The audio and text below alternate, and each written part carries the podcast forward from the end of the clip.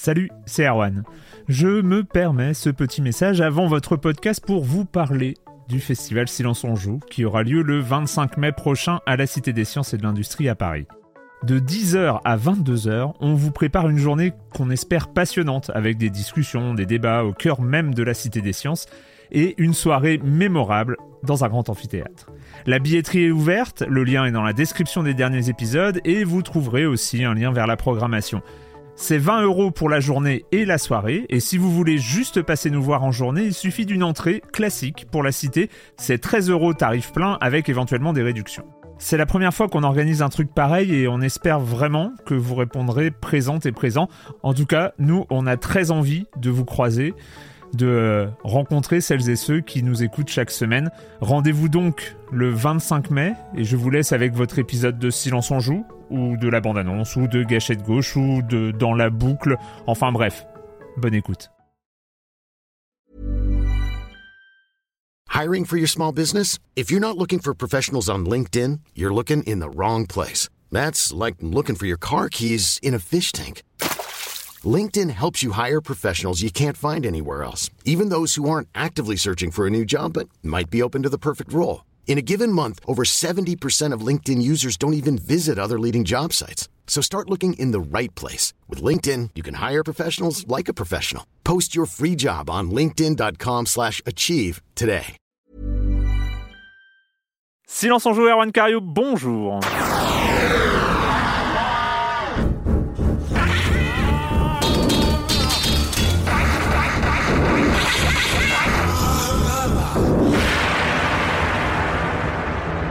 Au programme cette semaine, on va parler évidemment de Resident Evil 2, euh, mode Léon, avec. Euh, Mhm. avec euh, comment elle s'appelle? Claire. Claire, bah oui, Claire voilà, bah. Oh, la honte, je commence Alors mal. Ça commence Non, mal Léon. cette émission. Claire. Euh, Et puis on parlera aussi un peu plus vite, bien sûr, parce qu'on va prendre le temps de, sur Resident Evil. On parlera de Catherine Classic, de The Forest, de Future Grind et de Downwell. Programme chargé, mais vous allez voir, ça va, ça va rentrer. On, on- on va, tout, on va tout faire. Euh, mais je commence en accueillant trois de mes chroniqueurs favoris. Corentin Benoît Gonin, des Croissants. Bonjour Corentin. Bonjour Erwan. Patrick Helio. Bonjour Patrick. Bonjour Erwan. et de retour dans Silence en Joue, et ça fait super plaisir, Camille Suard, Hello du Journal du Geek et des Croissants aussi. Exact. Euh, salut Camille. Salut. Euh, on commence, on commence avec euh, avec qui? On commence avec qui? Avec avec toi, Patrick. Allez, Ah, on commence avec oui. toi. Euh, alors, Avec ouais, plaisir, ouais. avec un truc où on va avoir la teon de pas savoir ce que c'est. Tu vas nous parler d'un Kickstarter. On nous engueule depuis tout à l'heure. On- se fait bah non. pourrir. non mais on se fait pourrir. L'émission a pas commencé, on se fait pourrir. Mais non, mais on discute, on discute. On va Ouais. parler un peu remake aujourd'hui, hein, vous l'avez- vous l'aurez compris. euh, on va parler Resident Evil 2, mais aussi euh, Mopiti Island hein, qui lance son, son, son Kickstarter pour une- un remake du, du fameux jeu d'aventure. Et c'est là où ça, ça coince parce que tout à l'heure j'ai compris que vous n'aviez pas euh, forcément euh, une grande connaissance de Mopiti Island. de Mais ce- le, le- le nom me dit vaguement Ah quelque voilà, chose. ah je mais- sens, ça revient, ça non, revient, non, ça c'est- c'est revient. c'est un nom qui Ah, c'est m'est un- un... peu familier, mais je ne sais pas du tout Bah, à C'est quoi un il est jeu relié. d'aventure euh, sorti en 90 de Lancor. Lancor, c'était ce studio français mythique. C'était un des, des maîtres du jeu d'aventure en France.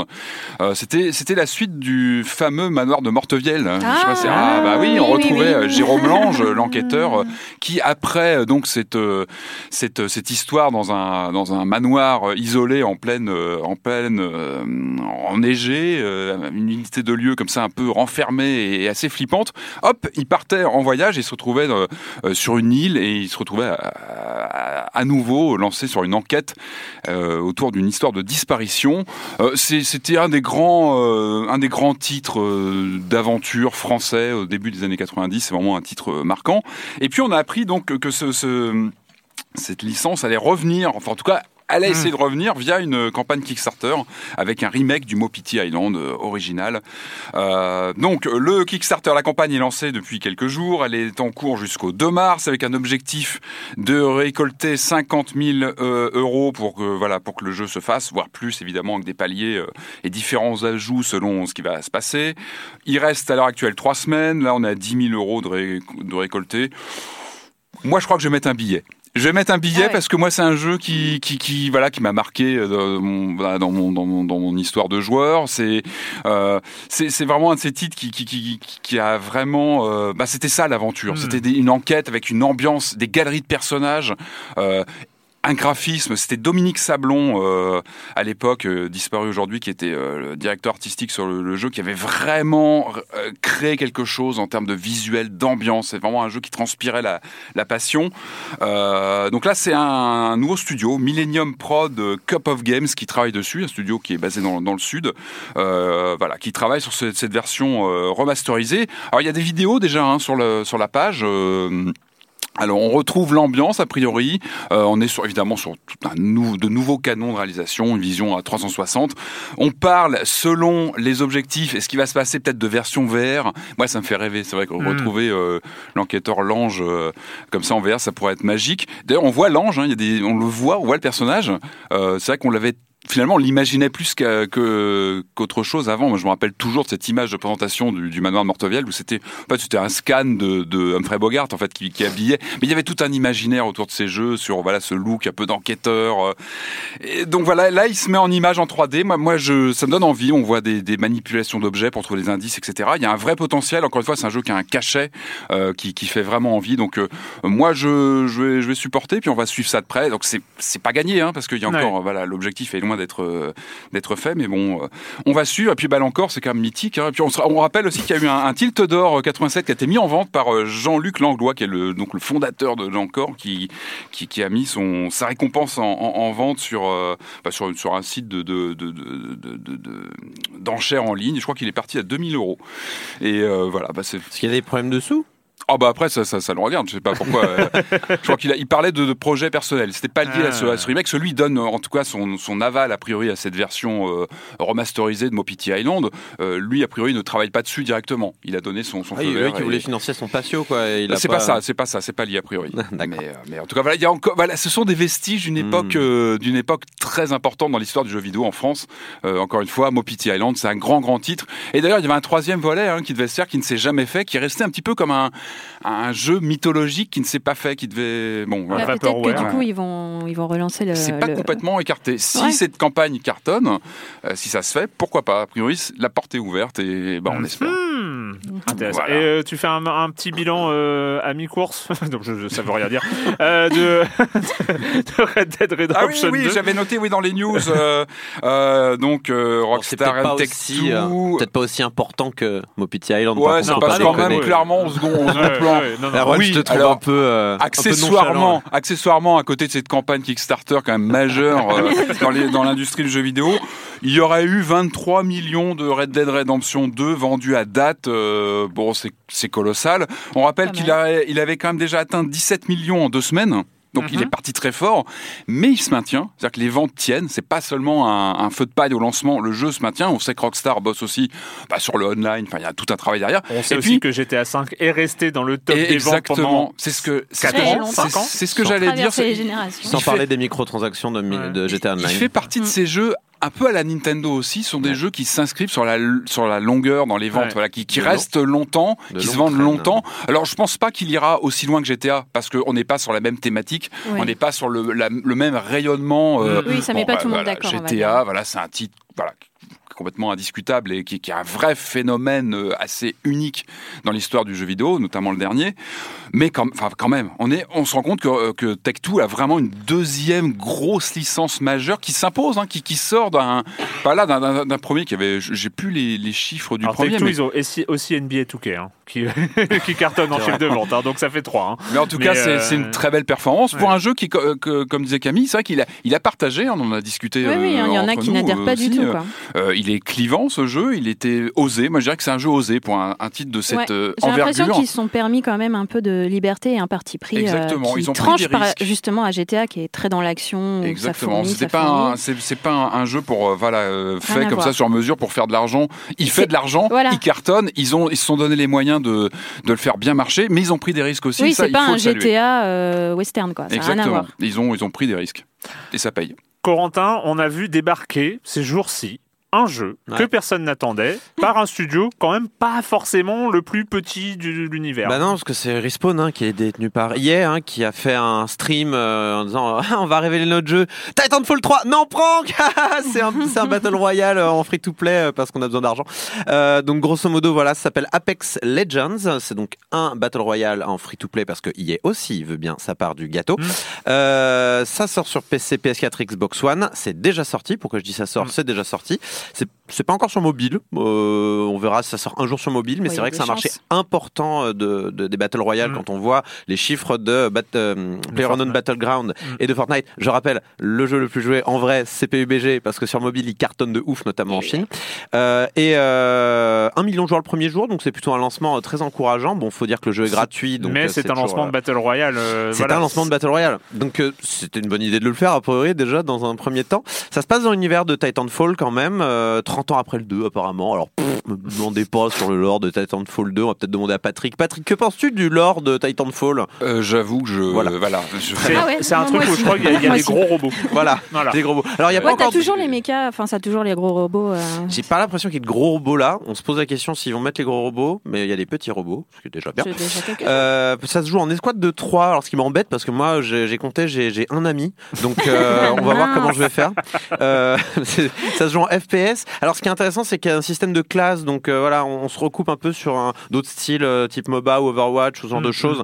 Donc c'est assez intéressant. Euh, c'est assez vertical, c'est-à-dire que les, euh, les, les environnements sont, sont assez, comment dire, sont En pas ouais, plats. Il y, a, il y a quand même des systèmes de grappins et tout ça qui sont assez intéressants, notamment avec ce système de classe où on va pouvoir gérer différentes capacités les uns les autres.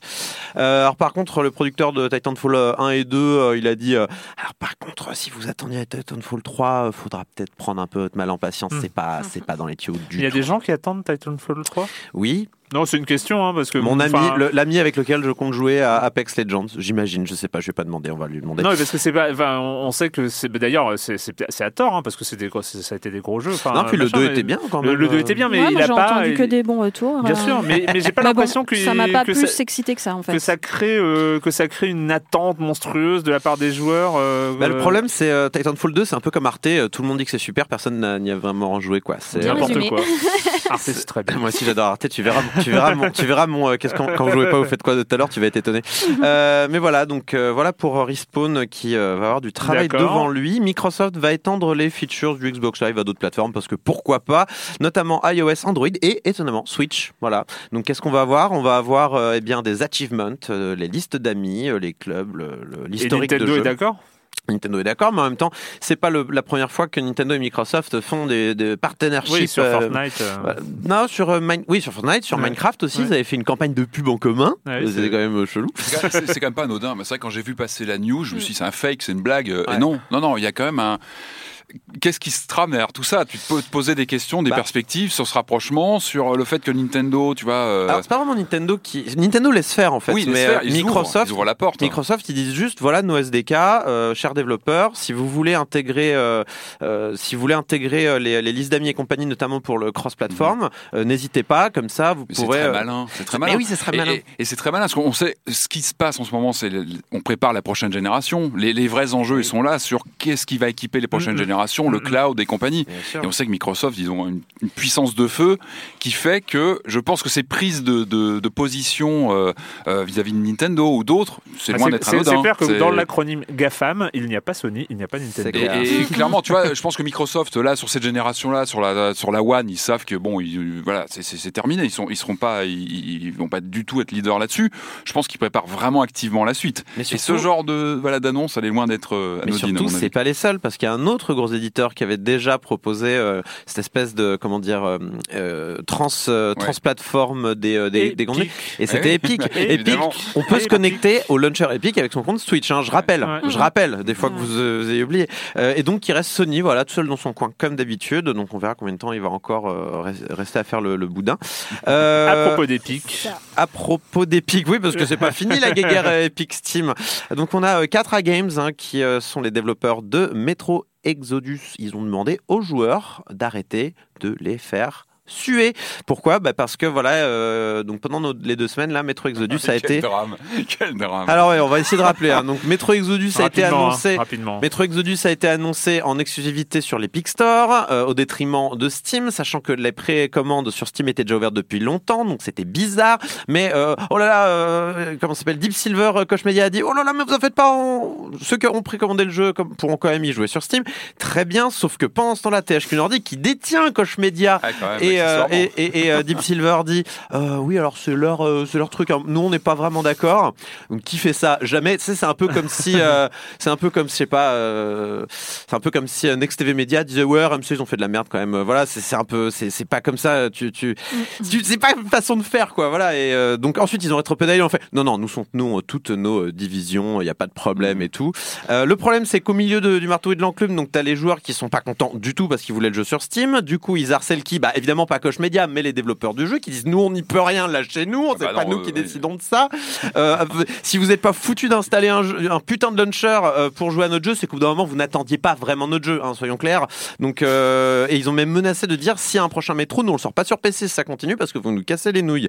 Euh, et euh, donc voilà ce qui se passe Ce pour serait l'instant. dommage quand même. Ce qui serait quand même dommage. Non mais c'est un point de friction ce jeu. Enfin, c'est-à-dire que c'est, c'est le point de friction. Ouais. Qui, qui, je pense qui nous fait voir ce qui- des choses qu'on ne voit pas chez les autres éditeurs, mais qui ont sûrement cours en ce moment. C'est-à-dire que les Ouais. discussions très importantes sur Ah euh, bah. quelle plateforme où on va, etc. Bah, c'est euh, Là, c'est le- The Division 2. Là, oui, bah, on en euh, avait The parlé il y, a, Division il y a 2. quelques semaines. On Et- l'avait et- dit. et je Voilà, crois et je que- pense qu'il y a des grosses tractations en ce moment. Bah, enfin, Et les tractations, sont, énormément. et les tractations sont à, base de Epic Games fait du 12%, point. c'est ça, C'est-à-dire ouais, ça rapporte plus d'argent. Et, euh, euh, quand tu te dis que le, le launcher est installé sur tous les gens qui ont Fortnite, bah tu poses pas trop la question. Bah et ça me fait, ça me surprend. Ce qui me surprend en fait le plus dans cette histoire, dans cette guerre, c'est qu'on a d'un côté Epic qui joue le rôle de nouvel arrivant qui vient de nulle part, et Valve qui joue le rôle de euh, multinationale installée. Alors qu'en fait, on est, on est face à deux boîtes. Ah bah, bien sûr. Voilà, on est Avec face à mêmes logiques hein, qui sont. on, on est euh, face à deux boîtes qui sont aucune des deux n'est une multinationale installée euh, sur.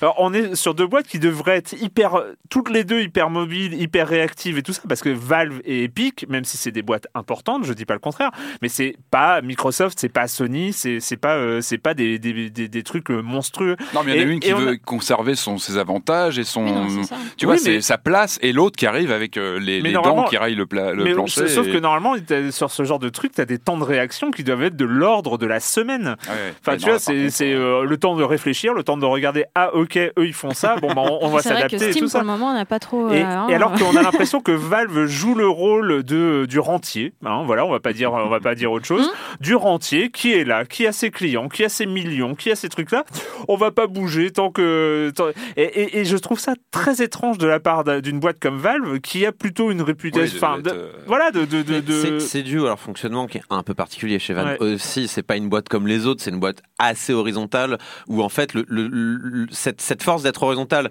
a des, des, des bonnes idées. Enfin, ça, ça donne de bonnes choses et de Mhm. mauvaises choses. Les bonnes choses, c'est que du coup il y a plein de petits projets qui peuvent se lancer. Les mauvaises choses, c'est que tous ces petits projets ont beaucoup de chances d'échouer aussi. Et ce qui fait que chaque décision met un temps fou avant d'être Ouais. concrétisée. Et du coup, bah, qu'est-ce qui se passe? C'est que Valve, pour l'instant, euh, peut-être qu'il est en observation. Je pense que c'est pas une mauvaise décision de la part de Valve pour l'instant de regarder ce qui se passe et de pas trop réagir. Euh, on va voir ce qui se passe avec Epic, parce qu'en plus Epic n'est pas non, a eu quelques scandales récemment là à base de base de données apparemment qui se sont euh, retrouvés un peu dans la nature.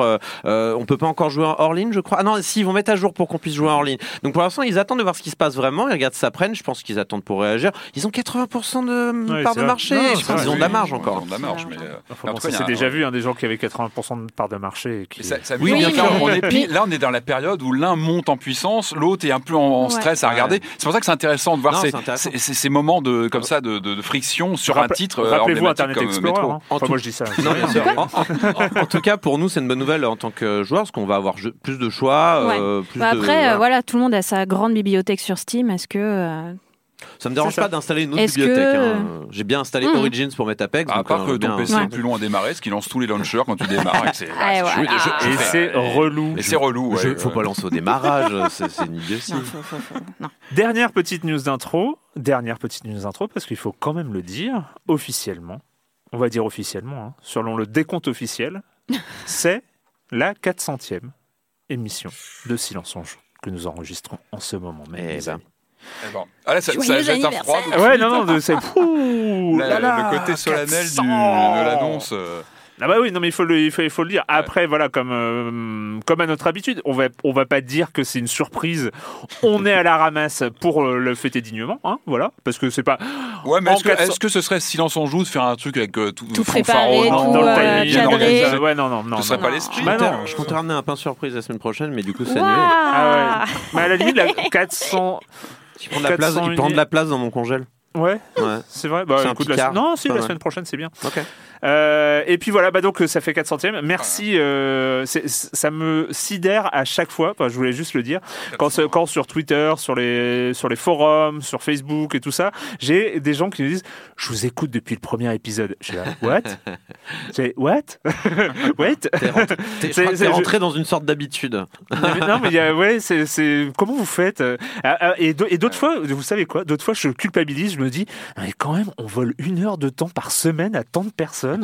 C'est un peu, les, les pauvres, quoi. Bah, ça va, non, mais s'ils sont toujours là, ils Non, non, mais voilà. Non, mais bon, trop, merci. euh, voilà, c'était l'occasion. euh, je le referai. euh, on, on va réfléchir, histoire de, de, de valider entre guillemets cette, ce- ce- ce- ce- cette, comment on appelle ça, ce, ce, Ce cap. Ce cap, ouais. ce cap, Ce euh, seuil, ce ce- seuil, euh, on va Ah, essayer c'est- de le valider euh, peut-être avec une émission en public, un de ces Cette quatre. symbolique. Exact. C'est le mot complètement à la con que je cherchais, figure-toi. Ah, Hein, c'est ça. C'est euh, celui-là. Et euh, donc voilà, euh, c'était c'est c'est c'est la 400e. Donc mer- merci d'être à la hauteur, cher chroniqueur. Ah, la pression. Euh, euh, juste avant de commencer le comme des comme, hein, euh, en- un seul de la sur l'émission d'il y a deux semaines, parce que pour une fois cette saison il n'y avait pas d'émission la semaine dernière, hein, ce qui était une quasiment une première. Euh, juste premier tigre, hein, on, a- on avait parlé parce que ça fera une transition très bien avec le premier jeu de cette émission. Euh, on avait parlé de la démo de Resident Ah oui. Evil Mhm. 2 euh, la Mhm. semaine dernière et nous avons premier tigre qui dit de mémoire il y avait bien eu un CD avec la démo Oui. de Resident Evil dans un magazine à l'époque. Je me souviens avoir joué à cette démo et je n'ai jamais eu la version Director's Cut de Resident Evil. Voilà, mais c'est et on a eu une sur Twitter euh, une, Exactement, cap- ouais. une photo, Une hein, belle une photo, photo, de, de euh, ce de ce CD démo. Merci, euh, non, c'est- je bien sais plus sûr. c'était dans quel magazine d'ailleurs. Euh, c'est des consoles plus ou. Gen, Gen 4, je Ou sais c'est plus. des consoles peut-être. Ah, hein. c'est des consoles, C'est des ouais, consoles, ouais, hein, à vérifier. Mais en tout cas, oui, il y a bien eu une galette euh, dans la presse, dans ce- ces moments magiques où sous blister, on trouvait une galette qu'on mettait Ah dans sa console là. et qu'on lançait.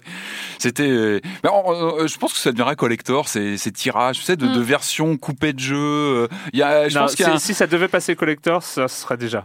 Tu penses? Oui. Il a une vingtaine d'années le truc. Ouais. Ouais, Ouais, vérifier. non, si c'était collector, ça. Bah ça ouais, serait bah, j'avoue le que moi, Laisse-le espérer d'avoir un patrimoine. Je suis sûr qu'il en a encore, en a chez lui Ah euh, bah, des j'ai la- sous moi j'ai la Cut, du, Bah, euh, mais- donc j'ai la galette euh, qui était Tu dedans. sais, le, le- ouais. le jour où il y a eu euh, les premières ventes aux enchères de, de- de jeux vidéo, euh, machin, euh, Patrick a Non compris qu'il que- était non, mais- riche. non mais la démo, non mais la démo, c'est un truc. Tu vois, je me Ouais. rappelle chez Mou, il y avait une démo très particulière aussi où t'avais un. Ouais. un- Moi, j'ai gardé mes CD de démo. Ah bah, Non. ouais, moi aussi, je les ai gardés. Ouais. Ouais, dans des bacs. Non, je te euh, jure. Mais non, mais vrai, t'as un charme, tu vois. Je sais plus comment elle est, celle de Resident Evil 2. Ça doit être le début, puis on te dit, bah stop, et la suite quand vous achetez le jeu. Tu vois, il y avait un. Je pense qu'il y a un, petit charme euh, un peu. Moi, j'avais le souvenir, mais c'était les, les, les, les versions shareware de Doom et. euh, Ah oui, et- le premier et épisode, le 3D, premier ça, chapitre. c'était ça, Ah bah tu cliquais tout de suite, tu, ouais, tu... Ouais. bah, c'était fait pour. hein. Eh bien, chers amis, c'est le moment de retourner en quelle année? En 98 98. Euh, 98. Euh, Souvenez-vous, c'était euh, le deuxième épisode avec euh, en réalisateur Hideki Kamiya, hein, qui, qui fera plein d'autres choses derrière. En producteur Shinji Mikami, quand même, qui fera plein d'autres choses derrière, qui en avait fait plein avant. Et le jeu, c'était Resident Evil 2, et il ressort là. Il est tout beau, tout neuf. Euh, C'est un jeu de 2019. By the way, rumor has it goes straight to your underground lab. Lab.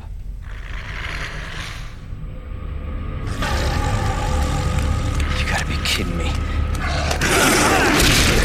Get off of me! Get the hell out of here. Before it's too late. What's going on here? Resident Evil 2, Camille, tu l'as dit, euh, on en a discuté, ça fait déjà quelques semaines. C'est euh, genre, c'est le jeu, euh, le jeu important de ta C'est un jeunesse. des jeux très importants ouais, ouais. de ma jeunesse sur PlayStation. Ouais. Au début, je regardais ma sœur, je me cachais derrière, elle me disait bon, tu le diras pas à maman, mais vas-y regarde. Et après, j'ai joué, j'ai joué, et c'est vrai que ça m'a beaucoup, beaucoup marqué dans ma dans ma vie de joueuse.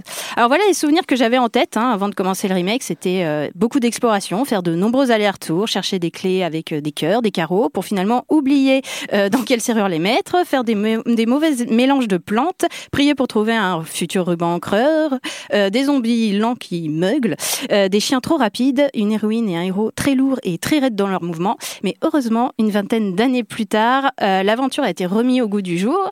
Fini la caméra avec un plan fixe qui certes participait à la singularité et à la mise en scène de l'angoisse. Maintenant, on est vraiment plus proche du personnage avec une caméra vraiment sur l'épaule. Et du coup, on est un peu moins spectateur, je trouve. On a moins de recul pour le coup et est un peu plus impliqué. Mais on, on revoit quand on revoit quand même les images de 98. C'était quand même non mais c'était quand même un jeu impressionnant. Ah, Oui, pour, pour, euh, c'était- pour c'était- il y 98. avait beaucoup de pixels, Ah, mais ouais. c'était déjà très flippant. Mais Ouais, je trouve que. Et, les- et moi, c'était la bande son qui m'avait. Mais oui, et du coup, là, je trouve- magnifique. la bande son. la bande son, ouais, des fois, je, je- je t'avoue, je l'écoute. Et du coup, là, j'étais un, un petit peu déçue parce qu'on l'en- on l'entend pas en fait cette Bah, bande tu, son. tu peux l'avoir en option, je crois. T'as une, t'as une option pour avoir la bande son old school. euh. C'est pas en DLC. Non, je non, non, c'est la version spéciale du non, jeu. non, je Ok. pense pas. Mais bon.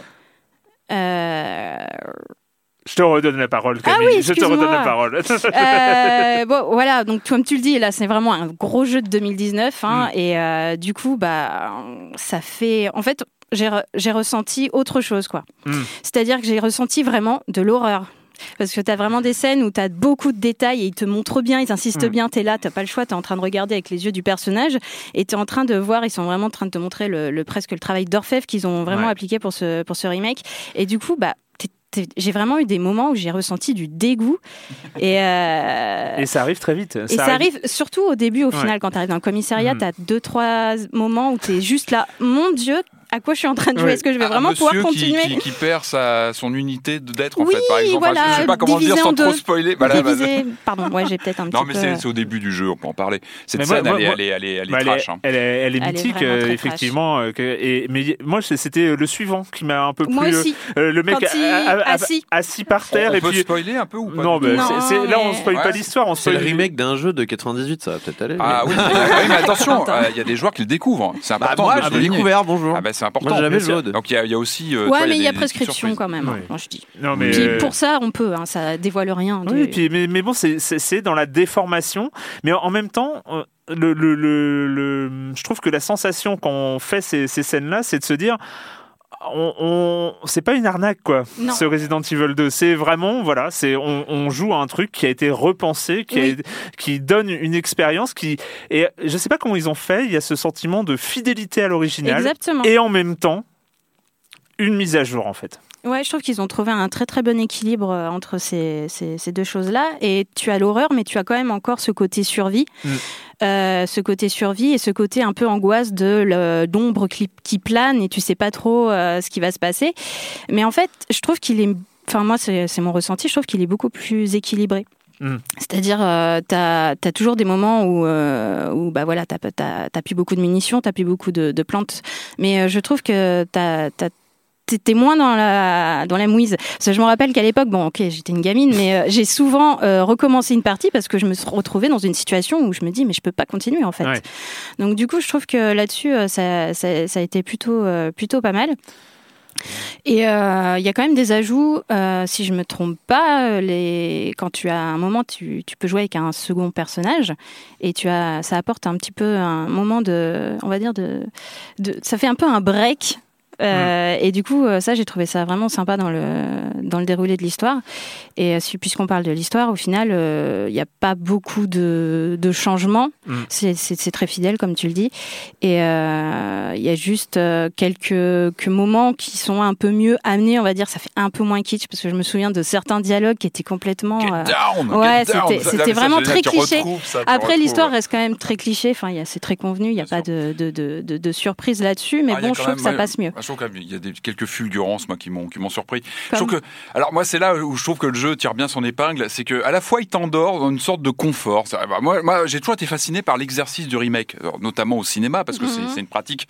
Je trouve ça toujours fascinant. C'est souvent raté. Hein. On, on a Oui, combien vrai, de, mais- tu vois, de, de psychose de Gus Van Sant qui reprend le, le, le Ben chef-d'œuvre de, Hitchcock et, finalement ça sert à rien. Et je peux vraiment pas m'empêcher d'être attiré par ce genre de, de produit, en fait. Et, mais en fait, moi, c'est pareil. Et il faut, bah, tu vois, tu, tu, tu penses à The Thing de Carpenter, qui est un Ouais. remake, mais qui sublimait quand même le, le, le matériau original, la mouche de Cronenberg, qui avait vraiment Mm. apporté quelque chose. Donc le remake, parfois, il arrive à transcender le, le matériau d'origine et à, à apporter des choses. Et, et là, je trouve qu'on est vraiment dans l'exemple type avec euh, avec ce. Moi, je, le- je le trouve brillant ce remake. Alors moi, je suis un fan du Resident Evil 2. Moi, j'ai un rapport un peu un peu spécial avec ce titre parce que c'est un de ces premiers jeux. où Je me rappelle qu'il y avait une date de sortie que moi j'attendais, qui avait été fixée, machin. Euh, Je me rappelle appeler ma T'avais mis boutique. une- t'avais Vous fait une croix dans Eh, ton Vous l'avez ça y est, oui, il est arrivé. C'était un événement, Resident Evil 2. Ben, on, on sortait à peine du choc du premier, qui avait été une baffe monumentale. Hmm. On avait été teasé avec ce Director's Cut, avec une démo jouable. Donc, moi, RE2, je l'attendais comme un fou. Et euh, alors, je me rappelle avoir été un peu, un peu déçu sur le coup. Alors, plus de full motion vidéo avec des acteurs en intro, tout ça. Il y avait un vrai, un vrai tournant en réalisation. Après, moi, j'avais été. euh, j'avais trouvé, je me rappelle déjà à l'époque, le- l'expérience un peu courte, mais j'avais été f- un peu, enfin, assez fasciné par le côté euh, euh, jeu à tiroir qu'on ressasse, qu'on refait dans tous les sens Mm. avec les différents scénarios. C'était vraiment une trouvaille à l'époque. Ouais. Euh, C'était nouveau, hein, ce, ce genre de, de, de, de façon de faire. Et c'était, Dans in côté. the Dark, il y avait deux, deux personnages, mais c'était le même scénario. là, Oui, le mais Ouais, par contre, ça, je trouve ouais. ça manque. Enfin, je, je m'attendais à plus d'interaction entre les deux personnages, Alors, un, vrai croisé Ah, en fait. surtout aujourd'hui. Et dans mes que- souvenirs, j'avais l'impression que c'était plus, Eh ben, parce mais bah, à l'époque, voilà, c'était, mais ça, à l'époque, c'était révolutionnaire. Voilà, Aujourd'hui, c'est vrai que ça aurait mérité, je suis complètement Ouais. d'accord, d'être approfondi, ça, avec les technologies d'aujourd'hui. Euh, je pense d'avoir des, des- des- plus d'intersections Mm. entre. euh, Après, moi, j'ai fait qu'une seule campagne avec Claire. Peut-être que quand Ouais. tu fais euh, les deux, plus après le Ouais, scénario bis, peut-être que là, tu as plus d'échanges. J'ai regardé sur YouTube euh, les différences Ouais. justement en fonction de Mhm. avec qui tu Ça- commençais ou quoi. c'est assez, euh, Il y a, en fait, il y a, hum, quand on commence avec un personnage, Ouais. en fait, le deuxième personnage sera aux, aux endroits du premier personnage si on avait pris le deuxième personnage. Vous voyez ce que je veux dire? C'est-à-dire que les, les- les places sont interverties en fonction du premier personnage Ouais. qu'on va prendre. Ce qui est Hmm. très bizarre. Enfin, moi, au début, je pensais, oui, donc si je prends, si j'avais pris Claire, j'aurais été de l'autre côté de la grille. Et ben non, en fait, si j'avais pris Claire, en fait, j'aurais été à la place de Léon et euh, Léon aurait été à la place de Claire. C'est très étonnant. Oui, je, bah, je suis allé voir sur. euh, alors. Ouais, et alors après, euh, sur le, le reste de l'aventure, par contre, ouais, ça, ça, ça change. se- Bah, de ça toute façon, change oui, bien. tu fais euh, d'autres ouais, rencontres. tu fais d'autres euh, rencontres, voilà. euh, voilà. Bien sûr, ouais. Léon, Léon ne rencontre pas un certain personnage, Claire ne rencontre pas un autre certain Voilà, personnage. on va pas en dire plus, Voilà. mais... Mais c'était vraiment l'ADN enfin, du jeu. Il avait un côté, oui, un peu, un peu euh, Rubik's Cube, un peu euh, de, de le faire, le refaire dans tous les sens. Et c'est rare comme les jeux d'aventure qui ont une replay value comme ça, qui te- qui t'encouragent clairement à y C'est revenir. presque inédit. à hein. relancer, hein, Il y en comme a ça pas dans tous les sens. hein. C'était vraiment la figure de style à l'époque, et je trouve que ça, voilà, ça marche toujours bien. Mm. Euh, après, moi, je trouve dans ce, côté remake en 2019 d'un jeu d'il y a 20 ans, je trouve qu'il il fait très très fort parce que moi, il m'a surpris dans des moments où justement où tu es dans une sorte de confort. Tu, c'est assez fascinant de revisiter. J'en avais un peu parlé lorsque Ouais. j'avais, je l'avais pris en main il y a quelques semaines. Euh, c'est, il y a, il y a- il y a un côté fascinant euh, pour un jeu vidéo de revisiter euh, avec des technologies d'aujourd'hui des lieux que tu que tu connais euh, Mm. sous une autre un autre Oui, angle. parce qu'il y a toujours quelque chose qui fait que c'est pas pareil. Tu je revis, je tu- me rappelle d'arriver au commissariat, de prendre un couloir et de me dire Oh, ce couloir, je sais ce qui se passe dans ce couloir. et finalement, il est pas là, mais il arrive plus tard. Ouais, et du coup, ah, tu es voilà. toujours dans le stress à te Avec dire Mon Dieu, ça va arriver, ça va arriver, c'est je marrant. le sais. C'est marrant, j'ai regardé un comparatif des deux jeux hier et je sais exactement de quoi tu parles. euh, sûr, oui, Ils ont oui. changé, ils ont changé les endroits euh, de certains monstres Et c'est à cet justement pour endroit que tu as la surprendre, scène, euh, la deuxième scène Mm. dont on parlait, Erwan, qui est vraiment très euh, flippante. Ouais, et puis moi je trouve qu'il il fait très fort dans ce justement en tant que joueur, tu as ton t'as ton bagage de joueur, tu l'as Ouais. fait il y a 20 ans donc tu as tes souvenirs, tu arrives là, tu te crois un peu à dire bah oui, je retrouve Ouais, les endroits puis t'es es surpris. Enfin moi Ouais. moi le moi la scène de l'armurier au tout début du jeu avec sa fille, euh, je l'ai Tout trouvé- début, oh, au milieu du jeu. Hein, euh. Non, euh, Attends, non, euh, non, c'est c'est première partie hein. Si, si, dès le début, moi j'ai trouvé ça, j'ai trouvé, il y a- il y a- je trouve qu'il y a des, il y a des vrais, il y a des vrais, euh, des vraies fulgurances comme ça. Et, et effectivement, je trouve qu'au niveau de la réalisation, on est sur du quasi photoréalisme, et je trouve Ah oui, qu'il développe vraiment une ambiance, euh, une ambiance euh, angoissante. euh, Il y a des, des, des vrais Oui, effets et puis là, t'es vraiment dans le visuels. noir, quoi. T'es avec ta petite Ouais. lampe torche Et et, tu vois que Et dalle. puis, mine de rien, je trouve que ça, ça fait plaisir de renouer avec un Resident Evil pur jus, un peu old school dans les mécaniques. C'est-à-dire qu'on retrouve Mais oui. vraiment ce côté, après le 7 qui était Oh là là là là là. le 7 qui était pas un spin-off, qui était presque un spin-off, Mm. hein, 7, j'ai euh, dans, hein. l'esprit, euh, qui était beaucoup plus euh, expérimental pour moi. Le 7, il reste, voilà, un, un- il était fascinant pour sa façon de un peu de démonter les mécaniques et de réinventer autre chose. Le 7, pour ça, il questionnait complètement le. Et puis, et La puis on s'est- logique. on s'éloignait, euh, on s'éloignait quand même radicalement de la mythologie Resident Evil, alors Ouais. que là, ce Resident c'est Evil un 2, retour aussi. c'est un peu, c'est un peu la fondation même, parce que bah Resident oui, oui. Evil 1, bon, Oui. c'était un, survival Non, tout le monde se horror, euh, souvient du Resident Evil commissariat. Oui, voilà, Oui, ça, puis- parce que c'est là le, lo- le, le- le- la mythologie. Ah bah c'est là où le- elle s'étend, La, voilà, la mythologie de Resident Evil, c'est le 2. Oui, et Enfin, puis, elle est très, et puis il y a- une vraie ambiance crépusculaire. C'est ce qui m'avait marqué à l'époque, Mhm. déjà, il y a une vingtaine d'années. Je trouve que c'est vraiment respecté. C'est la fin du monde. C'est-à-dire qu'on passe du premier qui était, euh, euh, qui était euh, assez dans- isolé, euh, finalement. isolé dans un endroit bien, bien confiné. Euh, ça se terminait. On, bon, on disait c'est fini, euh, plus ou moins. Il y avait bon, il y avait quand même des indices qui nous disaient que c'était loin d'être fini, mais c'est vrai que le 2 ouvrait tout ça et on arrivait bah, évidemment dans les codes du, du cinéma de Romero euh, avec euh, voilà c'est l'invasion de zombies qui, qui, qui, qui est partout et qui, menace euh, qui, est une menace globale et, et c'est vrai que à l'époque déjà il y a une vingtaine d'années je trouve que le jeu il ouvrait cette suite Mhm. elle ouvrait Mhm. le- l'ampleur de, de, de- du scénario et des, de- des événements de, la mais, mais mythologie ce, ce que tu dis est, est très exact. C'est ce qui surprend et, et, et ce qui est ce qui est très étrange à, à- à jouer, c'est qu'on a dans les mécanismes, dans les graphismes évidemment, euh, dans la maniabilité euh, des, des- des- des personnages, quelque chose qui est fondamentalement moderne, évidemment. Encore un peu raide quand même. Dans Encore les un petit peu raide, de mais, mais à la limite, peu- on est, on, on est dans l'hommage. Vu, vu d'où On vient, on, Oui. on vient de très loin. en fait. Et alors qu'il y a des choses sur le principe même du jeu, sur la construction même du jeu, et ben qui qui est daté, mais, Oui, mais qui est pas désagréable pour autant. C'est-à-dire, je c'est que- pas has-been. enfin, non, c'est- ça respire les années 80, Oh là des, là. fin des années 90 qu'on aime bien. Ah, tu n'aimes pas, tu n'aimes pas les années si, si, 90. si, Corentin. si, si. C'est- pas la question. c'est tout l'exercice euh, Non, non, non, mais c'est, alors, je, je, franchement, je suis plutôt d'accord sur 90% que vous avez dit, et c'est un très bon jeu, et je suis d'accord. J'ai, passé un très bon moment sur Resident Evil, mais pardon, mais il y a des moments de backtracking dans ce jeu, mais C'est insupportables. le backtracking. Ah oui, pardon, excusez-moi, parce que j'ai encore fait engueuler. De retour en arrière dans le level design, c'est insupportable. De Bah, backtracking. Heureusement que t'as pas joué à l'original parce que t'aurais Oui, pleuré, mais mon c'est pauvre eh c'est pas c'est pas une putain de raison. euh, voilà. Là, il y a quand même un jeu où il y a des moments où on fait vraiment beaucoup d'allers-retours, surtout qui te mettent dans les pattes le tyran, hein, Monsieur Chapeau, qui vient quand même vous embêter la plupart du temps. Attends, tu, vas- tu peux pas critiquer le tyran. Enfin, je- quand Alors, il apparaît si, dans je le peux jeu. critiquer le tyran. Ah mais, mais, mais je trouve que le jeu il arrive à en fait pareil encore une fois tu t'installes dans une routine c'est vrai qu'au début tu arrives bon tu commences à retrouver tes repères faire et à comprendre que bah, Tu- t'as juste à courir en fait. tu, hein, tu nettoies un peu les endroits comme on fait toujours dans un résident, tu f- tu tu t'appropries un petit peu et puis lui il apparaît et je trouve qu'il te développe une tension pendant toute Bah, la en fait, partie. tu, tu revois ta façon de jouer parce que Ah après bah oui, tu t'es en cours, stress tu, tout le temps. tu, tu peux plus. et, euh, et- mais avec ces les- moments Ah, où tu entends les, les bruits de pas, Je suis le seul à avoir fait Resident euh, Evil 7 parce que c'est Jack, hein, c'est le même, c'est le même, c'est le même game design, c'est la même chose. Et ah, une fois que t'as compris ça, tu fais mais vous n'allez pas me resservir Jack. Jack c'était déjà pas cool. Euh, vous n'allez pas me remettre euh, Jack. Et le problème en fait, Je de- qu'il apparaît à un moment justement, il arrive, pour- Alors, il, il. L'apparition. J'a- j'a- J'adore le moment, j'adore le moment où il apparaît. Le moment où il apparaît, en plus Léon, Ah, il pète un plomb, il fait "Oh, tu te fous de ma gueule." Enfin genre il, est, il dit vraiment une, une punchline comme ça et t'es en mode "Ah là là, c'est Ouais, bah, c'est marrant." Moi, ça me fait rire. Au dé- bon, je, je me casse, hein, je vois ce machin, je, me- je me casse. T'es dans un monde Bah, ouvert, euh, Moi j'ai hein, mis euh, pause, hein. enfin hein, j'ai crié, j'ai mis pause. Et, le, le, le, le, le, le- le- donc euh, dans le 2, euh, c'était scripté, c'est sur des euh, passages bien, euh, bien précis. En plus, fait. il fallait le flinguer pour qu'il tombe par terre et qu'on puisse s'en aller. Là, il faut se barrer. Et sauf qu'on ne faut pas se barrer une fois, faut se barrer tout le temps. Parce qu'après, euh, tu dois finir le commissariat en ayant le tyran sur le dos. Bah, moi j'ai fait des pauses dans les safe rooms. hein. Une fois que j'ai compris qu'il venait Ouais. pas dans ces endroits-là, j'ai fait des pauses. Bien sûr, mais il faut quand même finir les puzzles à un moment Oh, donné. Oui. Voilà, c'est ça. Donc, mais ça met un coup de pression. et C'est vrai que je te coupe, mais c'est important ce que tu dis hein, sur les safe rooms. Et il y a encore des ruptures dans les pièces. Mais j'ai hésité parce que comme j'entendais pas la musique, comme j'entendais pas la musique, eh ben. Il y a, il y a certains, certaines safe rooms où il ne vient pas. Il y a certaines salles d'ailleurs où il ne vient pas tout court. Bon, faut les connaître. euh, Il y a certains endroits où il ne va pas. Mais oui, il peut venir vous chercher dans la salle de sauvegarde, vous mettre un, un- Ah bon un coup de pied. Oui. Ah, je l'ai Il y a pas, pas vu ça. Il y a certaines, il y a cer- bah, Ah, typiquement le, le hall, le commissariat, le hall principal. oui, c'est safe- principal, oui, C'est techniquement, Ah oui, oui. un- c'est techniquement une safe room, hein, mais. euh, Bah oui, non, parce qu'il y a déjà un zombie qui se ouais, promène. ça dépend, Oui, c'est vrai, c'est vrai, non, oui. c'est vrai, Mais vrai. tu as. Mais, je sais, mais, oui. mais, mais- et c'est là où je trouve que c'est pas mal. Enfin, il y a ces petits effets avec le Mm. tyran qui sont sympas, que j'ai bien aimé à titre personnel. Donc il y a ce- la découverte et le moment où tu te rends compte que mais qu'est-ce qu'il fait là?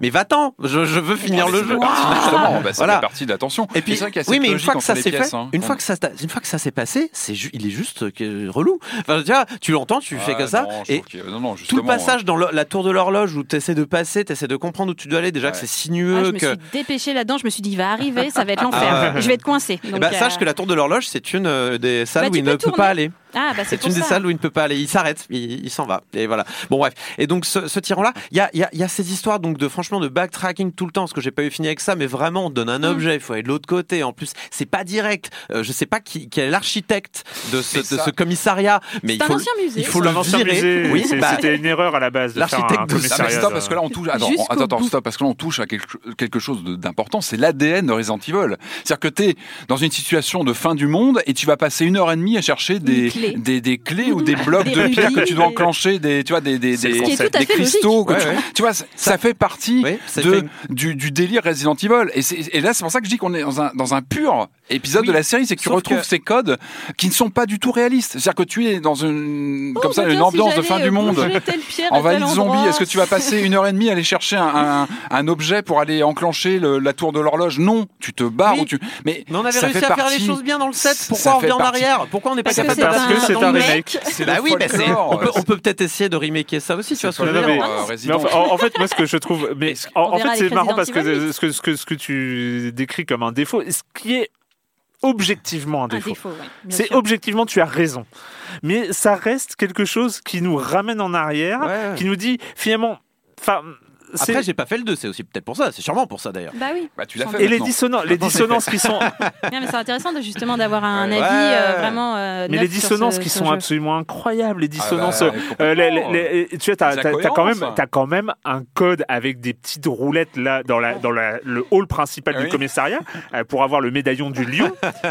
Il est accessible au public. Je veux dire, imaginons, tu Oui, vois, oui, avant oui, que les zombies arrivent, qu'il y a des gens qui peuvent passer et essayer à peu près tous les codes de l'univers et récupérer un médaillon du Mais- lion. Mais qu'est-ce que. Est-ce que Mais tu... personne ne l'a fait. Mais est-ce que tu y penses en jouant? Eh ben non, parce que t'es dans, t'es dans le si. Ah, jus, si. tu vois. Mais si, j'arrêtais pas d'y penser. Et Alors, moi, j'y pas, pense pas- pas. pas à ça en particulier, mais je suis en mode, mais Par qui fait contre- un système de sécurité pareil Alors non, par contre, je- alors, moi, je, moi, j'y pense pas parce que je suis dans les codes résidentes. Ça fait partie de la maison. Ça fait, on est à la maison. ça Mais- justement- Par contre, ce que je trouve intéressant, c'est la question de, on a cette- ce clash un peu entre un, un côté euh, old school Mm. des énigmes et tout, et un photoréalisme aujourd'hui Ouais. qui arrive Ah avec ouais, ce, et- ce deux.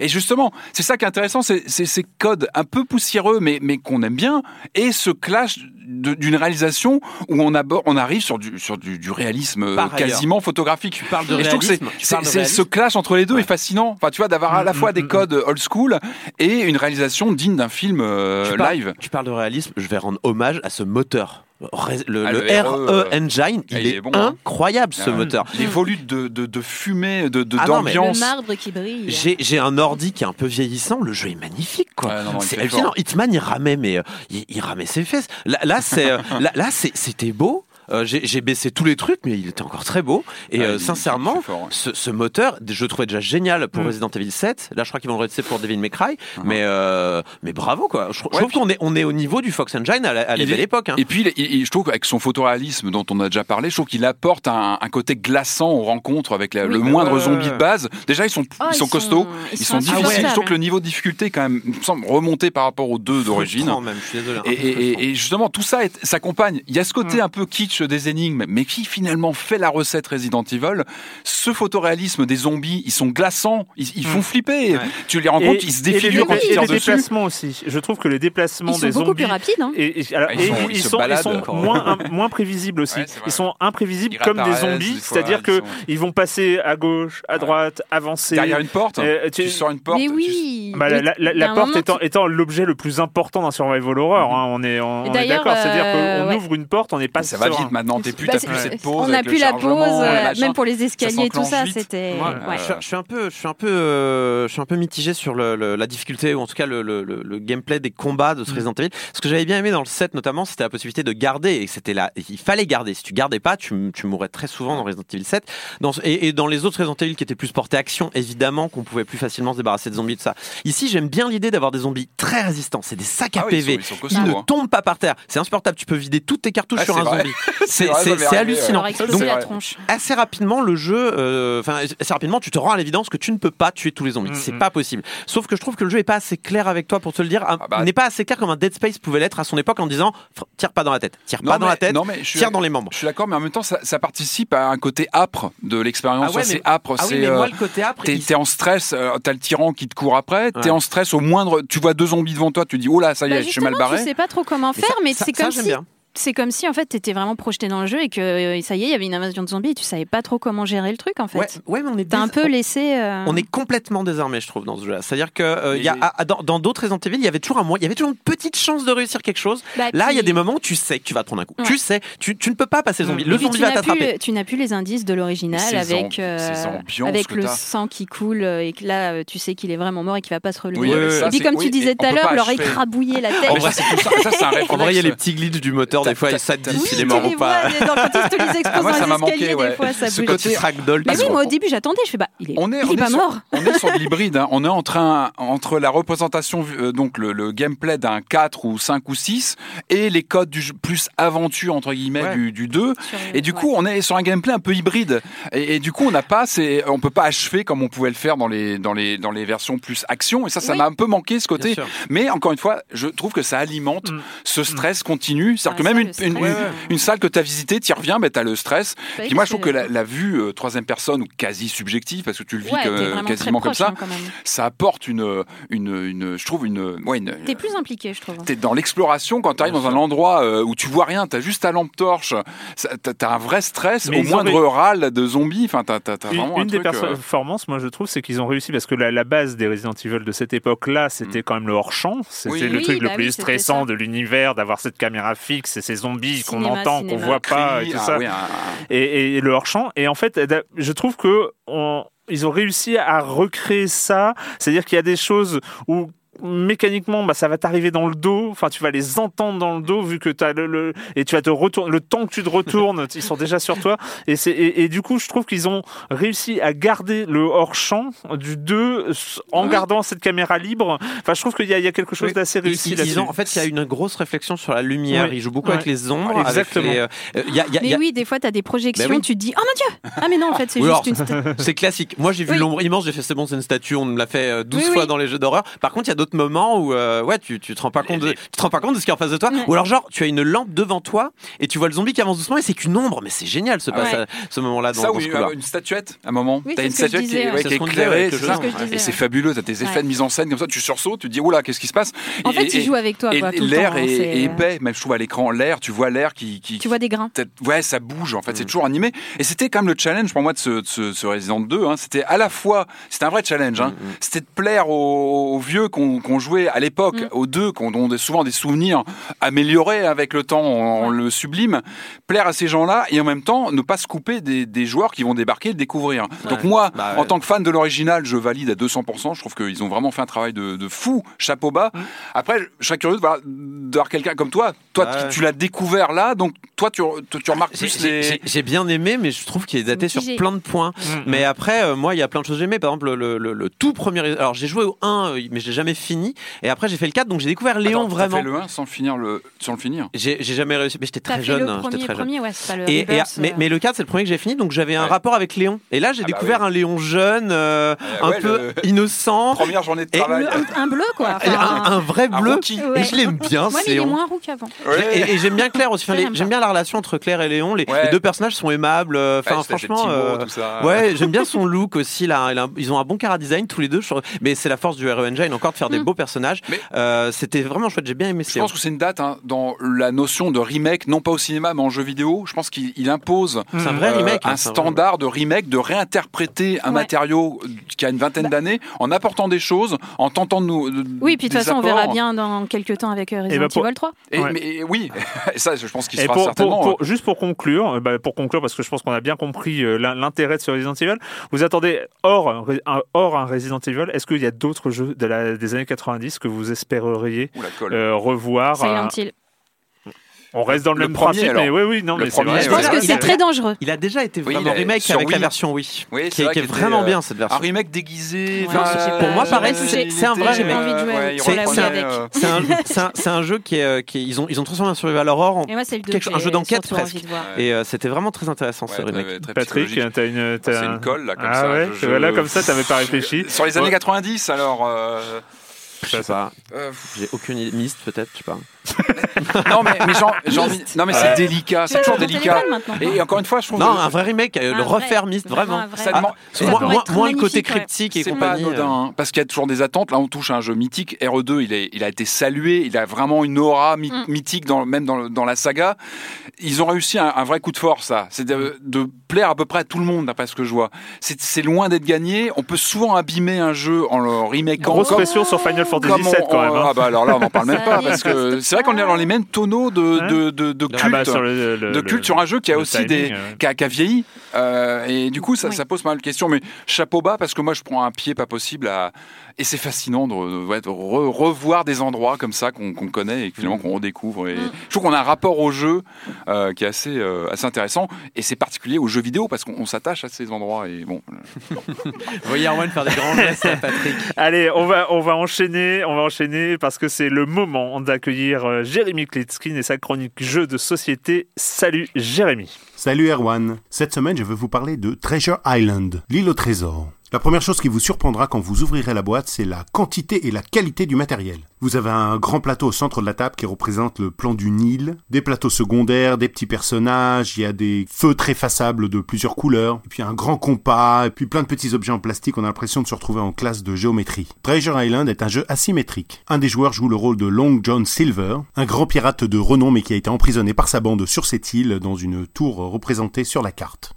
Long John Silver va donc dévoiler des indices un par un que les différents pirates vont utiliser pour tenter de découvrir où a été enterré le trésor. Chaque joueur dispose d'un petit paravent derrière lequel il a une copie de la grande carte sur laquelle il peut dessiner avec son feutre effaçable les zones et les indices qu'il va recevoir durant le jeu. La partie se déroule durant 17 jours, 17 tours. Lors de son interrogatoire, Long John Silver n'aura pas le choix. Il devra dévoiler 7 indices publics, donc communs à tous les pirates, mais aussi quelques indices distribués individuellement. Attention parce que deux des indices communs ne sont pas forcément vrais. Les pirates pourront utiliser une action spécifique pour vérifier si on leur a menti ou pas. Les indices pourront contenir des points cardinaux, des angles, des cercles, des orientations diverses. Ils pourront faire référence à la géographie de l'île, aux différents points d'intérêt ou à la position des pirates eux-mêmes d'ailleurs. Le premier pirate qui fera l'action de creuser à l'endroit où il y a le trésor gagnera la partie. Mais attention, lors du 17e jour, Long John Silver s'échappera de la tour et courra vers le trésor. S'il arrive à le récupérer, alors c'est lui seul qui gagnera la partie. Treasure Island est un peu une suite spirituelle de Captain Sonar, euh, un jeu de sous-marin exceptionnel sorti il y a deux ans. C'est le même éditeur, Matago, c'est la même taille de boîte. Et puis ce concept de feutre qui permet d'interpréter librement, de noter des informations, de passer des informations aux autres, etc. C'est le même dans ces deux jeux. J'ai fait plusieurs parties, j'ai vraiment passé de bons moments, c'est innovant, c'est différent, vraiment je leur tire mon chapeau. Le jeu Treasure Island, l'éditeur Matago, l'auteur Marc Paquien, l'illustrateur le fameux Vincent Dutray, de 2 à 5 joueurs à partir de 10 ans pour des parties d'environ 45 minutes. Essayez-le. La symétrie, le bluff, ça peut ne pas plaire à tout le monde, mais quand ça accroche, ça vaut vraiment le coup. Et moi je vous dis à bientôt pour parler de jeux qui vous permettront de vous faire inviter chez qui vous voulez. Ça marche vraiment. Bye bye Bye bye Jérémy et euh, à la semaine prochaine bien sûr. Eh bien on, là on repart, hein, on est aussi dans, dans du remake. Non là c'est du portage en fait. On Tu n'est veux pas parler dans du- de, de Catherine? Oui, on, voilà. Euh, là, on retourne en 2011, et, euh, mais avec Catherine qui sort sur PC. Snap out of it!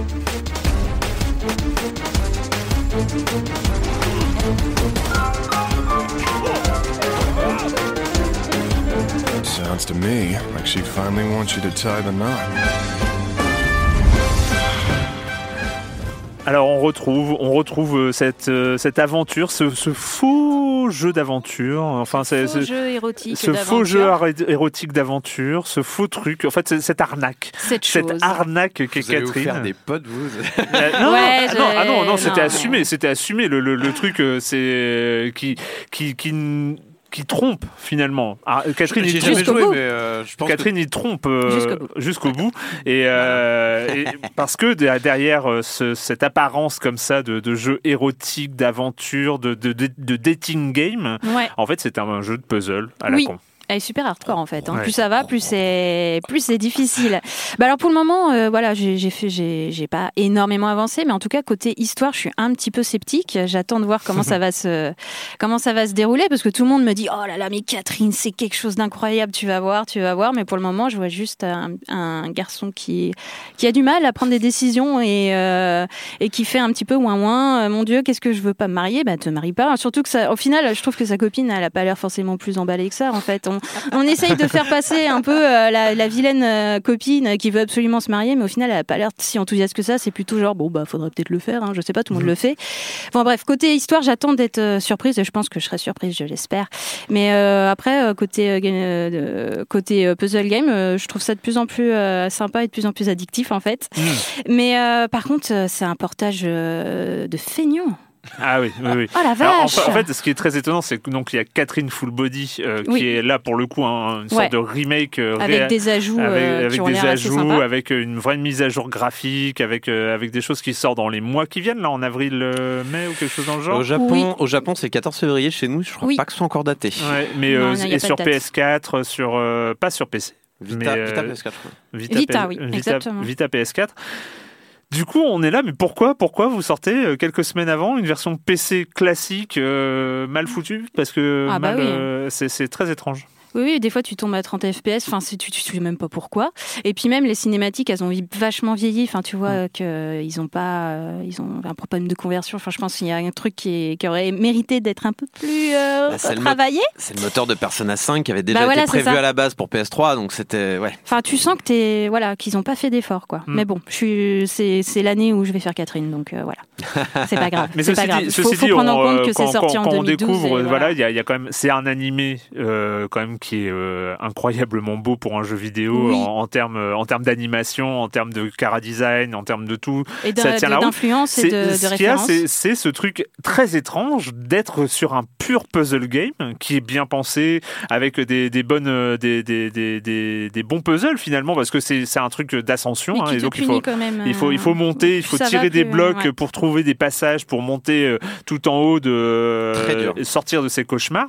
C'est très dur, c'est euh, très euh, Même au- gratifiant aussi. Même au Japon, les joueurs se sont plaints parce que c'était trop dur. Au Japon, Au Japon. ils se plaignent jamais que c'est trop dur les Japonais. Ouais, ouais. et, et donc il y a ce, ce, ce truc, cette sorte de, de, de truc qu'on comprend pas. hein. C'est euh, on fait, on, on galère sur euh, trois étages pour euh, monter, sortir d'un Et tu peux cauchemar. pas faire au pif, il faut vraiment que tu réfléchisses ah parce que sinon, bah voilà. quoi, Ah, il faut et, et développer une et tactique. apprendre. Oui, parce qu'entre ouais, chaque euh, ouais. puzzle, tu peux discuter aussi avec d'autres Ouais. et puis tu peux essayer de voir un peu comment euh, tu peux avoir quelques petites astuces. euh. Très bizarre, très bizarre cette. euh, donc, ben. A priori, le seul conseil, si vous y avez déjà joué, donc euh, ce- vous n'y rejouerez pas.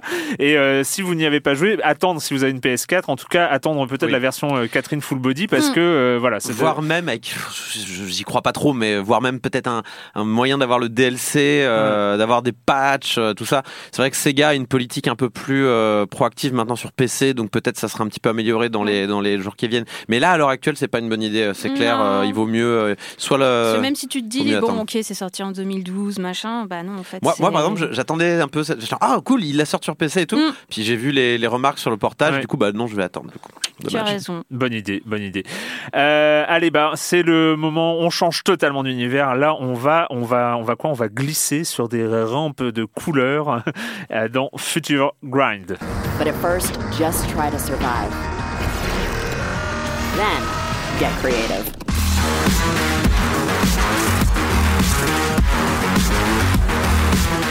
Hi, I'm Praxis Soma, CEO of Subverse Corp. You're exactly what we've been looking for. Alors là aussi, là aussi, Oui. étrangement, il y a un scénario. Oui, C'est- c'est bi- c'est bizarre. C'est le truc le plus étrange de ce jeu. C'est qui tu vas nous en parler, hein, tu vas nous en parler. Mais ça se rapproche finalement de Catherine. C'est, Non, y a- mais vas-y, continue Non, quand mais il y y a ce truc, il y a un jeu, il y a un jeu avec un principe de jeu, et à côté il y a un scénario dont tu te demandes ce qu'il fout là. Oui, bon, il mange pas de pain non plus. Le scénario, et bon, il prend pas trop de place. Non, Enfin, c'est vrai, euh, vrai. Bon, Future Grind, euh, on est sur un jeu, euh, comment dire, c'est un mélange entre un jeu de course futuriste, un jeu à la Trax, euh, Mm. euh, pardon, euh, oui Trax, euh, non le, le jeu là, le jeu où on est une motocyclette, on doit aller dans des, des euh, Bike. Trials. Trials, merci, pas Trax. Trials, merci beaucoup, désolé, j'avais sur le bout de la langue. Donc on est un mélange entre Trials, un jeu de course futuriste, euh, Un un, jeu de plateforme plateforme, évidemment. plateforme, ouais. Voilà, donc on contrôle une espèce de moto qui aura une ou plusieurs roues de couleur. Euh, et en fait, euh, vos roues doivent absolument toucher les rails de la même couleur, sinon vous explosez. Donc, euh, sachant que vous pouvez faire tourner votre euh, votre votre moto. C'est un jeu en vue. euh, Vue de côté, ouais. Vue de côté, hein, c'est un jeu à la- voilà. Absolument. Le parcours est à l'horizontale et il y a des plateformes plus ou moins. Voilà. Ouais. Et sachant que vous ne pouvez pas euh, gérer votre vitesse, vous avancez inexorablement et euh, vous pouvez uniquement agir sur les sauts, sachant que vous avez euh, en général un saut puis un saut dans les Ouais. airs. Euh, non, vous avez même deux sauts dans les airs et euh, la rotation en fait des roues autour de vous. Donc il faut faire en sorte. un peu façon ragdoll hein, sur, sur en, en termes de dynamique pour choisir euh, sa rotation. Bah, c'est ça un peu ça dépend des ça dépend des motos. Ouais, mais Il y a- il y a une moto, ça ne bouge pas du tout. Il y a une, Ah oui. il y a une moto, Ah, c'est une des plus faciles. Elle a trois sauts et elle est, ça bouge pas du tout. Par contre, du coup, les terrains sont beaucoup plus Ah difficiles.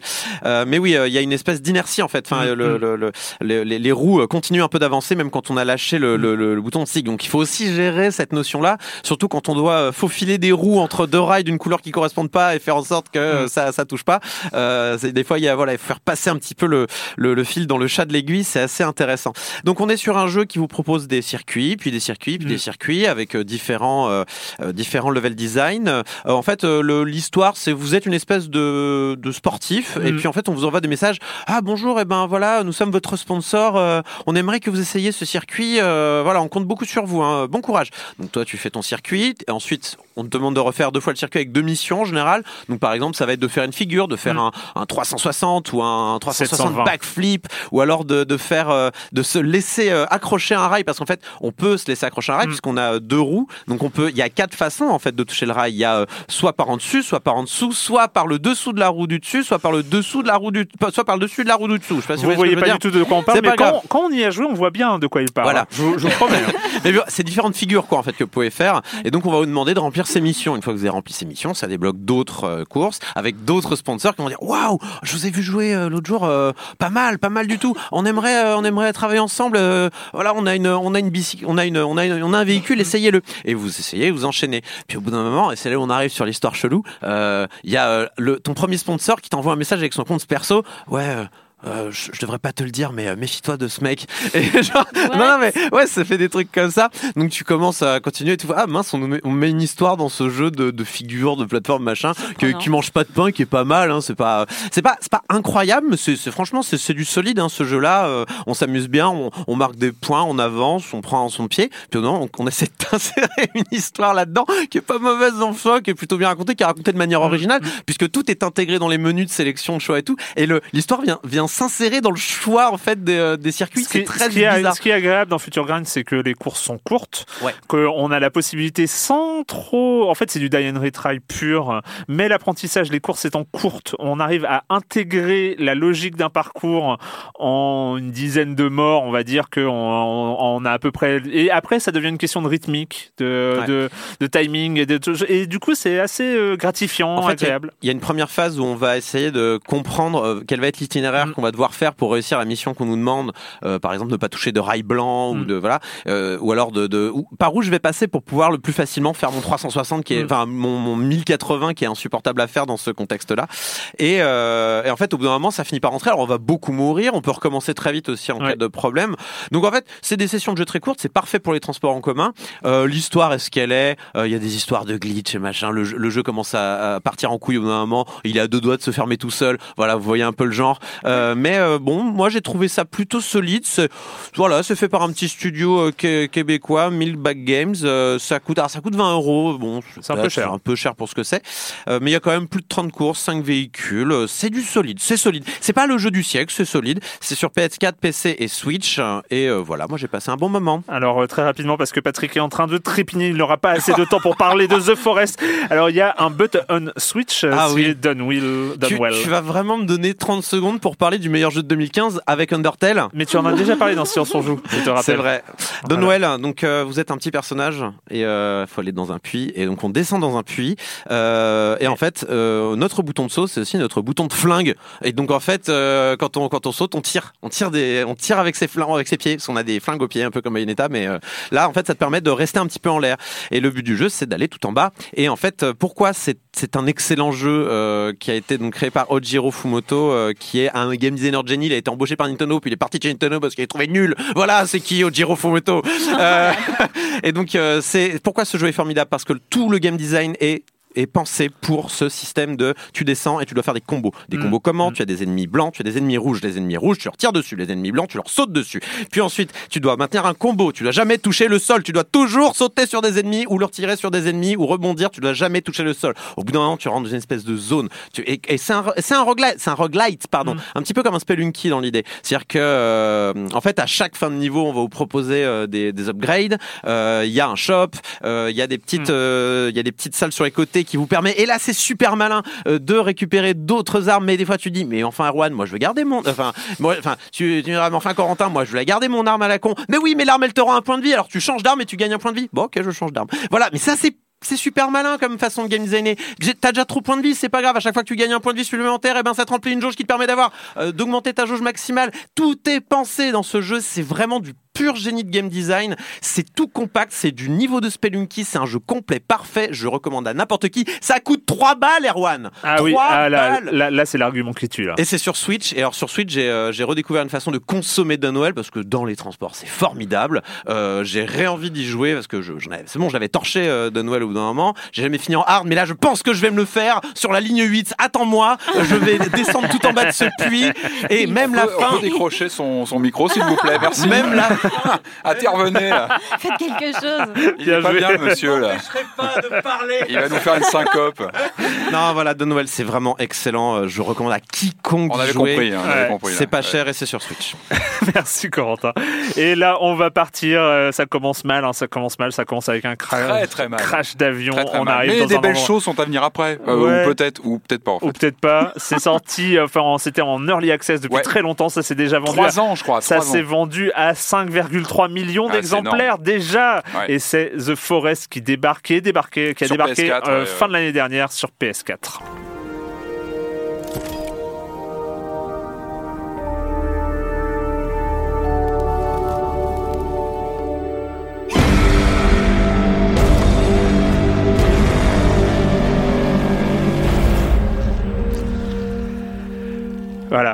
C'est un peu, c'est un peu. En fait, c'est ça, The Forest. C'est, l'ambiance, c'est la, euh, la- la musique tranquille. T'es bien, tu construis ta cabane, tu fais ton ouais, feu, tu, hein. tu coupes des arbres, et d'un coup, Ouais, non, mais c'est le, le vrai tri. Alors moi, cette semaine, j'étais entre ça et Resident 2, donc je me suis fait une petite semaine, euh, voilà, sympa, comme ça, ambiance sereine. euh, Sereine. Je sais pas si c'est le terme.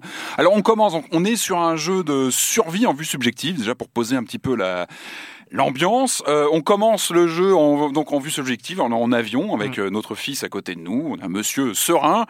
Accident d'avion, l'avion se casse la figure, on se retrouve sur une île, euh, euh, sur une île euh, mystérieuse. Euh, la bonne nouvelle, c'est qu'on est vivant et notre fils aussi. La mauvaise nouvelle, c'est qu'on a à peine le temps de se réveiller, de le voir embarqué par un, un type chelou euh, qui a une drôle d'apparence. Chelou, C'est- voilà un mec bizarre quoi, Euh, genre euh, genre cannibale, pas bien pas bien intentionné. C'est encore Mister X. Et, encore lui. ah non pire. un ah peu. non non, mais pire. un peu. un- Il y a- il y a un truc comme y a- ça, il y a un mais- côté quand mais- même. Il y a un mais- côté mystère. T'as pas les codes Capcom, t'es pas dans dans l'imagerie résidente, t'es t'es perdu, t'es dans l'inconnu et tu flippes. Tu te réveilles. Alors comme tu dis Erwan, donc bah, on est en, en vue subjective, on se dit bon bah il faut que je survive. Et, et là le jeu nous laisse, on est vraiment sur du sur du gameplay émergent, c'est-à-dire débrouille-toi. Tu te débrouilles. On a quelques objets, on a un guide de survie, de Dieu merci, sur soi, donc il nous aide. On apprend très vite à. Alors le début du jeu, il, est plutôt chatoyant parce que il y a, il- on est sur une île jolie, il y a un ciel bleu, il y a des genre- oiseaux, plein d'animaux qui tournent autour de nous. Donc on, on, on crafte, c'est-à-dire qu'on récupère du bois, on, on construit, euh, on, on se fait un feu, on essaie de se nourrir.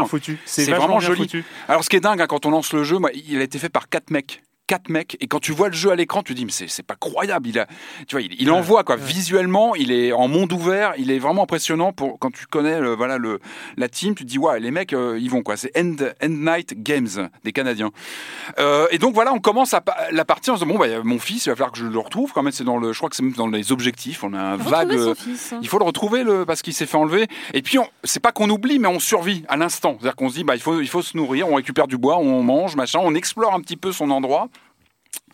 On- on- un peu comme Resident, on se crée une petite routine. euh, Mais et coup, puis- pas- on et puis, et puis, il y a la- les premiers doutes euh, visuels. C'est-à-dire que dans ton champ de vision, tu vois un truc qui bouge et tu dis, mais c'est quoi ça J'ai vu un truc et t'as des cris d'un seul coup. Et, et moi, j'ai vraiment, j'ai déjà flippé devant les jeux vidéo parce que j'aime les jeux, les jeux d'horreur.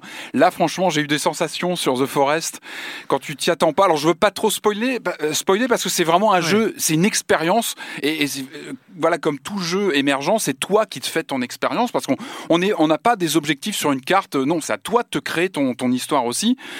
En gros, ce que tu comprends très vite, c'est que t'es pas tout seul sur la sur l'île. Il y a des il y a des personnages très chelous qui te tournent au- autour. Et là, c'est là où le jeu fait très très fort, c'est-à-dire que tu les aperçois, t'as des cris, mais des cris très inquiétants de personnes qui ne sont pas normales. Enfin, t'as des cris vraiment inquiétants qui te tournent autour. Et là, je trouve que l'IA joue très très bien là-dessus au début. C'est-à-dire que les premières rencontres sont presque sympathiques. C'est-à-dire que tu vois ces personnages un peu indescriptibles, hein, genre homme des cavernes, un peu chelou, qui marchent à quatre pattes en courant, qui viennent te voir. Euh, une sorte de communication. Ils repartent, ils ont peur. Et puis, et puis, t'as la première nuit qui arrive. et là, il faut passer la première nuit. Et là, c'est une expérience. Enfin, c'est une expérience de flip pas possible parce juste, que euh, juste pour ajouter, parce qu'on va pas effectivement ni euh, ni spoiler euh, ni, ni s'étendre beaucoup, mais euh, c'est c'est en termes d'interface, Ah, je trouve que c'est exemplaire. excellemment bien pensé parce que j'ai toujours eu du mal avec ces interfaces de, de, de menus survie, souvent. euh, survie, craft en monde ouvert. Là, Alors, il faut gérer euh, sa faim, sa soif, sa fièvre. C'est ça. Ah, mais Il y a ça, il y a, ça, mais, c'est transparent. c'est super bien En fait, c'est intégré. Ouais. C'est organique, c'est-à-dire que euh, ton, euh, ton inventaire, bah, c'est un, c'est un tapis que tu déplies visuellement, c'est-à-dire que tu vas piocher euh, comme ça à droite les objets, tout ça. Euh, Qu'est-ce qu'il y a d'autre en fait? Bah, Du coup, tu as un guide de survie qui te dit comment construire tes choses. Tout se fait. Il n'y a pas de menu en fait. Il n'y a pas de menu avec des sous-menus. des- Il n'y a pas de tout ça. Et, et à Tout terme, fait en fait, le, guide de survie et les- le mode de construction, c'est un truc tellement bien fait que tu peux commencer à faire des cabanes dans les arbres Ah bah, et des vite, ponts ouais. entre Tu- les tu- arbres. tu- tu construis, Et, c'est- et- et tu le fais simplement. Tu fais ton accrobranche et tout. Exactement, tu fais ton parcours. Ah tout de suite, hein, ça faut tu prendre me la- l'as- tu me l'as vendu. temps, Avec la tyrolienne, avec la. Oh le truc de taré. Ouais, enfin, avant de ça, tu commences par te faire un pauvre feu pour, pour manger Oui, ce que tu peux, parce qu'il faut quand même apprendre à, mais, à tuer des bêtes, à, à te Mais je nourrir. trouve que c'est pour dire que à évoluer vite, l'interface, vite, euh, Bah, ça dépend de comment tu, tu abordes le truc. En fait, déjà, il faut survivre une première nuit. C'est déjà, enfin, tu vois, parce qu'en fait, pour faire simple, donc tu es entouré par ces, par ces, ces monstres. hein. Au début, tu, tu sais pas trop à quoi t'as affaire, mais tu comprends que ça va pas bien se passer. Et la nuit, ils sont agressifs, c'est-à-dire qu'ils viennent te voir de plus en plus, ils s'approchent. Et là, en fait, t'es vraiment sur un mix entre The Descent et euh, le Blair Witch Project, parce que t'es en vue subjective et t'as des sensations la nuit, t'as des bruits, des, rires, des rires complètement fous d'un seul coup. Et c'est vraiment c'est terrifiant. Moi j'avoue, j'avoue franchement les, les, les premières parties. Après tu, tu sais pas que tu prends le, tu prends c'est pas que tu prends le coup, tu, mais tu, tu, tu sais à quoi t'as affaire donc tu, Oui, voilà, tu tu te prépares. réagis, tu- Et puis tu as ton feu, tu commences à te faire ton ta base. Euh, vraiment en termes d'ambiance c'est très très impressionnant. C'est vraiment pas pour euh, les âmes sensibles. hein. Moi je le recommande pas. Si vous- c'est vraiment un trip très très impressionnant. Mais euh, bah, en plus c'est génial d'explorer cette, cette, euh, cette- cet PC? endroit. Euh, il est sur Steam. Alors c'était sur PC depuis 2014, hein, c'était en ça, early ouais, il, access. était- il a beaucoup Et, évolué euh, d'après ce que il j'ai a lu. beaucoup hein. Je me suis un peu évolué et euh, il est sorti le 6 novembre euh, sur euh, PS4. PS4, une version qui est très propre. Il y a quelques ralentissements, mais franchement, enfin, on fait pas attention à ça. Le jeu est tellement prenant. euh, euh, il y a toute une communauté. J'ai vu de YouTubers qu'on peut jouer en multi aussi. Tu peux jouer à Mm. 4 sur PS4 Ah. et je crois 8 sur PC, il me semble. Donc on peut jouer un Il y a peu huit plus. sur PS8. Et donc tu peux vraiment avoir des, une sensation comme ça de liberté, enfin de d'équipe et de d'affronter cette cette euh, bah, c'est ce terrain quand même hostile. Et la force, c'est que pour un jeu comme ça de crafting et de survie, tu as ce, ce fil rouge scénaristique? De, de retrouver ton fils, tu Ah vois. oui, oui, c'est ce truc qui est pas toujours là dans ces jeux-là. C'est-à-dire qu'en général, t'as une sorte de voilà de, Tu de monde. euh, voilà, bah, débrouille-toi. Là- traîner ton fils, quoi. Là, il faut, t'es t'es motivé pour découvrir ce qui se passe parce que t'as quand même une histoire autour de, de ces personnages, visiblement, d'où ils viennent, pourquoi ils sont là, euh, qu'est-ce qu'ils Écoute, veulent. euh, Patrick, on va, Et- on va faire un accord. Je te laisse la parole, mais euh, maintenant, c'est et quand vous ne jouez pas, vous faites quoi Hein, D'accord? Euh, ouais, alors, il y, a- y y peut-être une transition à faire parce Ouais, que je vais non, faire simple. C'est juste, je, je reprends le truc. C'est voilà. Non, une très bonne surprise, moi je recommande, mais vraiment, il faut avoir le cœur accroché, puis bah, c'est génial de découvrir des endroits, il y a, il y a un bateau échoué à un moment, enfin, c'est très bonne surprise. Voilà. Merci, merci Patrick. Euh, donc euh, c'est Euh. fini pour cette semaine avec les jeux vidéo et la question rituelle à laquelle vous n'allez pas échapper. Et quand vous ne jouez pas, vous faites quoi? Très, très, très, très vite. Patrick. Euh, c'est sur Netflix à mon tour, hein, chacun son tour. Ah, ça s'appelle euh, Par le pouvoir du Ah. crâne ancestral. Ah, tu vas, tu vas me, pas ça prendre le mien. Je Non, sais. non, non, je- justement, j'y ai Bon. pensé, mais je me suis dit non. Je l'ai regardé hier soir en plus. Mais non, je vais parler d'autre chose, d'une BD. donc, Euh, alors les, bah, je pense que le cœur de cible a compris ce que c'était par le pouvoir du crâne ancestral. C'est un superbe documentaire de plus d'une heure sur, euh, bah, sur les maîtres de l'univers, hein, sur, Oh. la, sur, la, sur la licence, les personnages.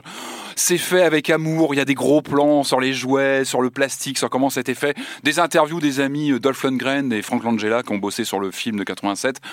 C'est très bien documenté, beaucoup d'interviews, on, apprend pas mal de choses, même quand on connaît bien euh, l'histoire de ce jouet mythique et emblématique des années 80. Je recommande, euh, c'est sur Netflix. voilà. Camille. Oui, alors en ce début d'année, j'ai eu le plaisir de découvrir un joli bijou euh, qui m'a fait voyager et rêver. C'est la BD Le Dieu vagabond de Fabrizio Dori, sorti en janvier chez euh, Sarbacane. Euh, donc euh, on suit les aventures d'Ostis, un satyre euh, qui est euh, la dernière divinité présente dans notre monde. Et euh, du coup, il s'ennuie, il boit beaucoup de vin. Et du coup, il décide de partir à la recherche de son ami euh, Pan. Et alors du coup, il s'ensuit plusieurs péripéties, on rencontre plusieurs personnages, on s'attache beaucoup, beaucoup. Et du coup, c'est vraiment un voyage euh, pour retrouver son ami, retrouver ce qui s'est passé avec les dieux, pourquoi ils ont disparu, mais aussi euh, Ostis va se découvrir euh, lui-même. Alors voilà, c'est très bien écrit, l'histoire est surprenante. et en plus, c'est vraiment très très beau, c'est très coloré. Le trait rappelle parfois Gustave Klimt ou, ou même Gauguin ou Van Gogh. Bref, c'est un régal pour les yeux et le cœur. Ça et je vous encourage. Le dieu vagabond. Merci. Corentin. YouTube m'a piégé. YouTube m'a piégé dans une boucle temporelle. Je n'arrive plus à m'en sortir. Carambolage en boucle tout le temps. Tous les carambolages qu'il y a sur YouTube, ils sont très nombreux. Carambolage, vous connaissez peut-être. C'est l'émission d'Arte euh, qui est diffusée le dimanche à 20h35 hein, avant le film ou avant le documentaire, avant le thème peut-être, je ne sais pas.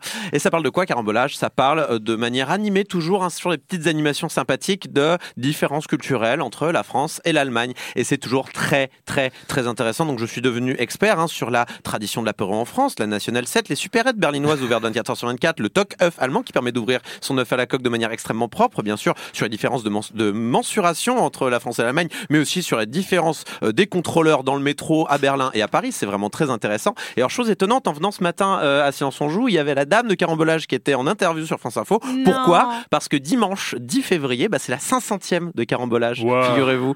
Et donc, euh, n'hésitez pas à regarder. Alors tu vois, Erwan, tu te la joues avec tes 400. Là, je pense que tu as des petites leçons à prendre de la part d'Arte. Non, mais c'est vraiment très chouette. On apprend plein de trucs. En ri- en- C'est rigolo. Euh, donc euh, bon, Mais je comprends le côté addictif euh, si en boucle comme ça. C'est court, euh, tu souvent, tout, je tombais dessus, j'étais là, oh, c'est déjà fini, mince. Oui, oh, un petit deuxième, Ouais. troisième, quatre. Il Bah est ouais, 4 mais heures. Du Ah, coup, ok. là, euh, si c'est euh, laissé comme ça. euh, ouais. Donc euh, n'hésitez pas à acheter un œil.